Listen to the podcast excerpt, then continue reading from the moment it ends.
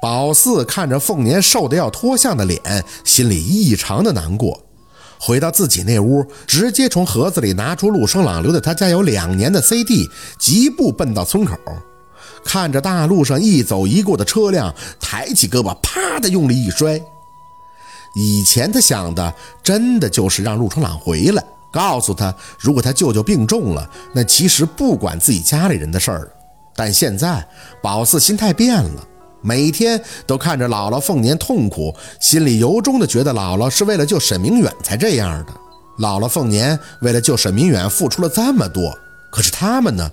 不但连个影子都没有，还想怪我们？他们凭什么？如果真的见到陆生朗了，宝四不要跟他解释什么润小五，而是需要他们家人对凤年说声谢谢，说声对不住。四姐，四姐。回去？的路上，小六在后边叫住了。宝四：“你咋把陆大哥的 CD 摔到边了？壳都碎了。”宝四懒懒的回头，一看见他鼻子下边残留的血迹，就愣住了：“你鼻子怎么了？上火出血了？”嗯，他愣了？一下，慌忙的用袖头子擦干净，低眉顺眼的道：“没没事。”宝四死死的看着他的脸：“孙洪生又惹你了？”两年来，宝四因为凤年的身体真的蔫巴了？很多。就想着人不犯我，我绝对不犯人。真犯我了，小忍则忍。可随着年纪的升高，孙洪胜却越来越过分了。一开始，他像假装不经意似的把宝四桌面上的书碰到地上，宝四也不想跟他一般见识，便没多说什么的捡起来。他见状，反而更加有恃无恐了，偶尔不是特意撞掉根笔，就是踩脏他的鞋。当然。他这种对宝四试探性的挑衅，宝四一直就想着忍忍算了，因为孙洪胜现在搁班里头，整个就是横着走的架势，更有甚者还会抢其他男同学的钱。谁要是敢告诉他家长，他就会找他哥孙强，然后弄一大帮孩子，连威胁带吓唬。还记得那个时候，孙洪胜还说什么他以后要当警察吗？现在想想，那就是个笑话。一个有节操的男孩子，在宝四眼里，最起码是不会欺负女孩的。可孙洪胜才不管那个，什么男女，巴不得全班都对他俯首称臣。论起来，女同学里受迫害最严重的，应该就是李雪。有必要用“迫害”这个词，因为孙洪胜的有些做法，连宝四这个一直和李雪不太友好的人，见了都会滋生出一种对同性的同情心理了。宝四知道自己上学晚，所以在班上比正常入学的小六之类的大一岁，比早入学的则是要大两岁。而李雪跟他是同岁的，也就是说，他们俩在班里都算是大龄了。但是他的大不仅仅是体现在年龄上，宝四撑死了就是一直长个子，像根豆芽菜一样的有些瘦高，再加上白，总是看起来有点病态。他却不是。他虽然也白，可是体型很肥硕，尤其是四年级下学期开学，宝四惊觉李雪的前胸怎么鼓出来两个包子，还是很大的包子。一开始宝四还以为是自己不正常，结果放眼出去，全班也只有他一个人身揣水球随身而动。就在一个风和日丽的午后，宝四正懒懒地在座位上看着李雪的擦黑板。也就是他一个转身的功夫，孙洪胜就如同一枚发射出来的炮弹，直直的用头撞向了他的水球。刹那间，万籁俱静，眼看着李雪就像是受了一记窝心拳般的张大嘴，疼的叫都叫不出来。下一秒，还没等大家反应过来，孙洪胜就兴奋的大叫：“软的，是软的，果然是软的！”蔡广文这种跟风者也在旁边咋呼嚎叫。一时间，班里都是他们这群人的欢呼大喊，也不知道激动个什么劲儿。宝四完全已经愣住了，脑子里蹦出来的头一个词儿，居然是“爆了”。就这么呆呆地看着李雪捂着自己的心口，慢慢的佝偻在地，嘴里呜咽的发出哭声。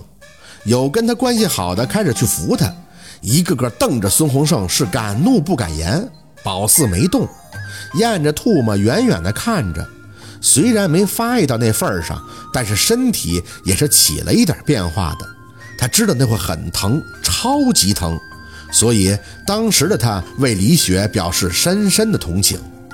虽然李雪后来哭了一下午，还告诉老师找来了家长，那事儿后来也不了了之了。用孙洪胜他爹的话讲，就是他儿子不懂啥，不是故意的，屁不是故意的，不是故意的撞那么准呢？他咋不往门框子上撞呢？说呀！一见小六不吱声，宝四还急了，伸手一推他肩膀，就看他嘴角一咧，直接扒下背心一看，一片青紫，血当时就往头上涌去。这谁打的？谁打的？小六垂着眼站在那儿。孙洪胜和他哥，他们要我去我妈小卖店给他们偷拿小食品，我不干，他们就……那你怎么不说呀？你挨欺负了不会说话呀？小六也委屈，我咋说呀？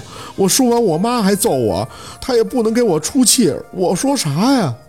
宝四咬牙，他们这帮人就喜欢这么欺负人，就是看我们下头没人给撑腰呢。我现在就有两个招对付他，一个慢点，一个快点，你想要哪个？小六看着宝四不解，你弄不了他们，还是算了吧。要是让奶奶知道，还得生气。我就问你，你要哪个？慢的，上学时候弄；快的，我现在就能给你出气。但是咱俩可能会挨揍。小六揉着肩膀，迟疑地看着宝四：“嗯，你说真的呀？嗯，那我，嗯，我要快的。行。”宝四点头。他们在哪儿呢？小六指了指来的方向。孙洪胜、蔡广文那帮人都在大道那边的上堂了，他们在那边睡觉呢。宝四没吭声，死咬着牙，大步就向大道那边走。小六呲牙咧嘴的跟着他。四姐，要不算了，你还真能找老娃子刀瞎他们的眼睛啊！没等你叫来老娃子，他们就跑了。下一次还得偷摸的欺负人。你闭嘴！